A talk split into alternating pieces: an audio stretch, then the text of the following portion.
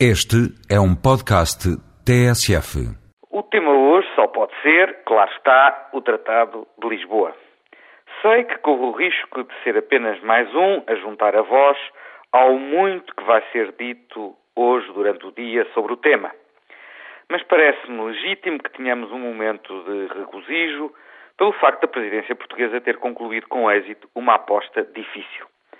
Não custa, aliás, imaginar o que não se estaria a dizer hoje por essa Europa fora se a duas semanas do fim da presidência Portugal não tivesse conseguido resolver o impasse constitucional na Europa. Diz a experiência, contudo, que da assinatura de um tratado até à sua entrada em vigor vai um caminho difícil, que até no caso do Tratado Constitucional se tornou num verdadeiro calvário. Mas será útil que os europeus reflitam sobre o preço que pagamos todos pelo período de dúvida e de incerteza destes últimos dois anos. É que o mundo não ficou parado à espera que a Europa se reorganizasse e clarificasse o seu quadro político e institucional de funcionamento.